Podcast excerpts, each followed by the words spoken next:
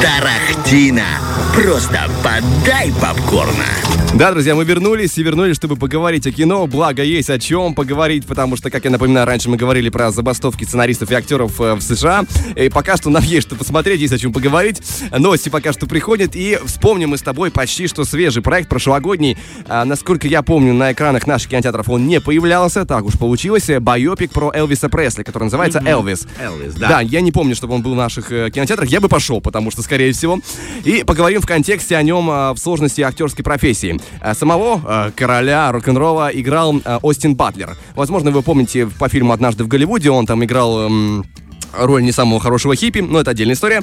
Э, Говорят, что к роли э, Элвиса Пресли он готовился не один год и, как понимаете, не случайно был номинирован на Оскар. Э, Насколько я помню, он его не получил, но номинация — это уже само, себе, само собой уважение. Ну, а такое глубокое погружение в персонажа, оно может отразиться на состоянии актера психологическом. И актер признался, что роль Элвиса заставила его подойти к самому краю возможного. И тут э, Остин рассказывает, что ему в этой ситуации помог советом его коллега по фильму Том Хэнкс. Ну, я думаю, Том Хэнкса не нужно рекламировать.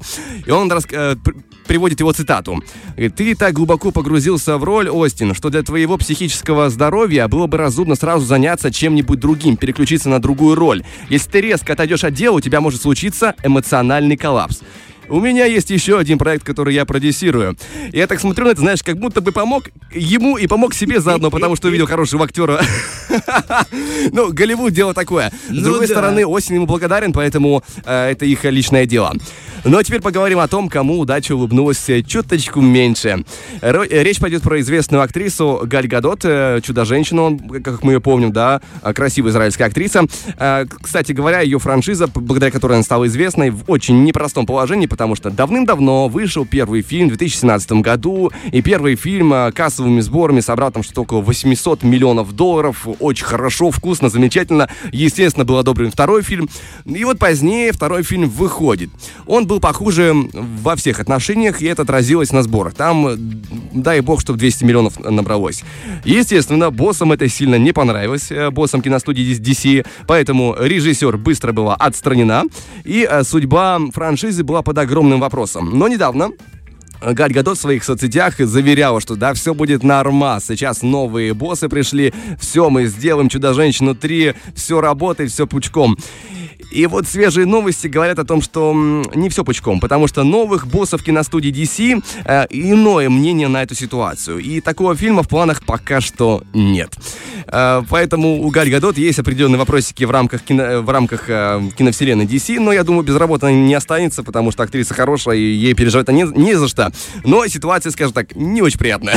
Ну да, не Да. очень. Думаешь, что все будет хорошо, даже взяла себе там кредит на микроволновку, а Как теперь, вариант, да. либо на хлебопечь, либо, как ты говорил сегодня о своей печи рассказывал, а тут тебе и работки нет. Но найдется, найдется. Да, тем более у нее уже есть проект, который, эм, кажется, крепче а, а, стали, кажется. Я не помню, как называется. В общем, недавно вышел трейлер, боевик, который а, пр- преподносится как эм, альтернатива миссии невыполнима. И она очень нахваливала Тома Круза. Ну, кто его не нахваливал, конечно, по его э, трюкам э, в первую очередь, да, потому какой он эм, безбашенный в плане того, как зайти далеко в своих трюках.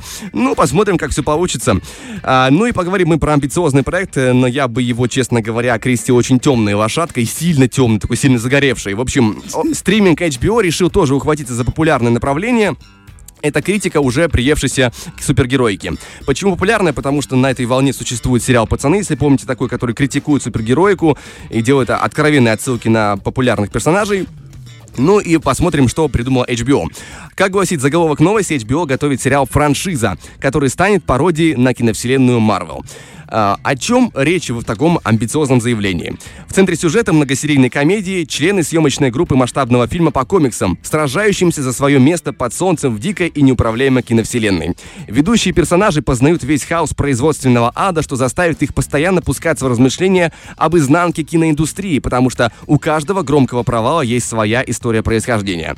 В общем, они покажут то, что происходит за кадром, как Это им кажется, интересно. да. Ну, пока что звучит интересно. Проблема в том, что я не могу назвать назвать каких-то громких голливудских имен, потому что их там нет. Ну, среди актеров.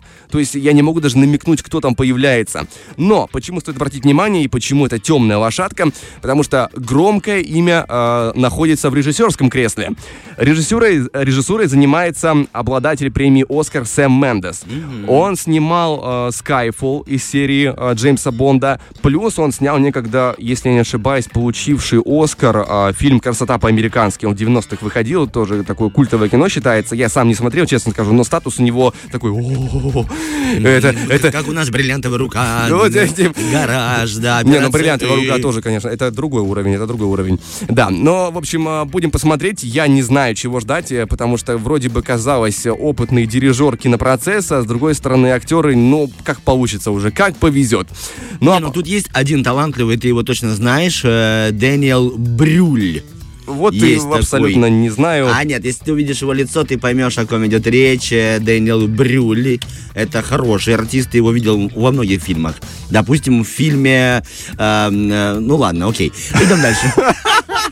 Я думал, сразу у меня выйдут фильмы, фильмография, я прям, знаешь, такой сразу, типа... Я тебе скажу честно, меня, а, тоже сознаю. Имя как минимум не на слуху. Поэтому я уже, я просмотрел по а, параметрам, которые я видел среди, ну, актеров, которые появляются в этом, предположительно появятся в этом фильме, я, честно говоря, не нашел. Кингсмен, ты смотрел Кингсмен? Да, ну там много... Ты смотрел «Бесславные ублюдки», ты смотрел, допустим, фильм э, «Первые мстители. Противостояние», то есть там... Ну, видишь, я не помню, каюсь. Гонка, тоже как, культовое кино. Есть у него работы. Единственное, кого я могу отметить, потому что, это, опять же, я упоминал сериал «Пацаны», там появится Ая Кэш, и она играла злодею во втором сезоне, как, как называл, Штормфронт. А, такая тоже девушка интересная, крутая актриса, но, опять же, она не сильно известная, поэтому я пропустил это все э, мимо. В общем, друзья, будем ждать, будем посмотреть, ну а пока что я предлагаю нам сделать небольшой музыкальный перерыв. Впереди у нас разговор про киноновинку, стартующую сегодняшнего дня в наших кинотеатрах. А, поговорим опять же про супергероику. Здесь мы ее критиковали благодаря новости с другой стороны. Сейчас попытаемся похвалить и посмотреть, что будет после музыки. Тарахтина. Просто подай попкорна. Ну и что ж, пора нам поговорить про новинку, про фильм, который я обещал, разговор, да, который я обещал, и о котором сложно говорить по ряду причин, и я в ходе разговора поясню. Но все постепенно. Итак, сегодня в наших кинотеатрах появится свежая супергероика от DC, э, «Синий жук» называется. Не слишком респектабельное название, но трейлер любопытный.